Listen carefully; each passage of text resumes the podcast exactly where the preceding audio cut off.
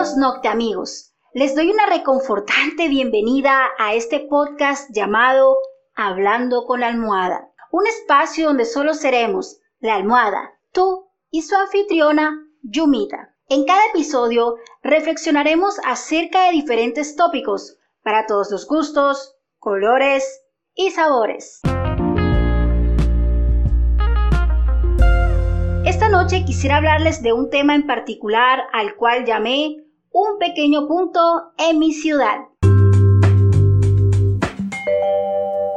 El primer recuerdo que tengo del barrio donde vivo es un ventilador de esos que se ubican en la pared, tres cuartos pequeños y un patio grande donde escribimos los nombres de algunos miembros de mi numerosa familia. Asimismo, ese espacio de la casa se conectaba con tres apartamentos, en especial con uno que tenía un tronco marrón donde me subía a jugar cada tanto. Fue en ese hogar donde conocí a varios amigos.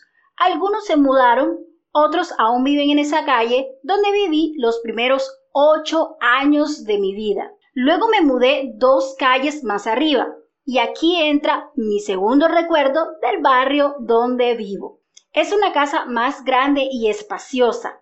Las paredes de la sala eran blancas y se podía escuchar el eco de mi voz. Creo que todos hemos hecho eso alguna vez cuando nos mudamos a otro lugar. Para ese momento tan solo éramos 12 miembros de la familia y una nueva mascota llamada Princesa. Era una pastora alemán con bellos ojos amarillos y a la que se le caía mucho el pelo. Nunca tuvo hijos, fue una soltera empedernida. En mi nuevo hogar conocí a otros amigos sin dejar de lado a los primeros, claro está.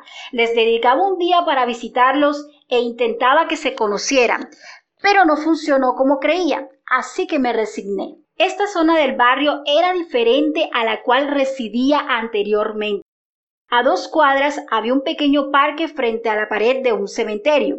Diagonal a mi casa había una calle sin pavimentar y a la vuelta había un colegio. Fue en esa institución donde hice mi primera comunión y conocí a la iglesia de mi barrio. En esta parte del barrio donde aún vivo, conocí más este pequeño punto de la ciudad. Aún hay personas que cuando me preguntan dónde vivo no se logran ubicar a pesar de los dos cementerios, los dos parques, una iglesia, un colegio y una fábrica de leche que tiene como puntos de referencia. Si te gustó el contenido de este podcast y estás interesado o interesada en contactarme, puedes hacerlo a través de la app Anchor.fm y ten en cuenta que pronto estaremos alojados en diferentes plataformas.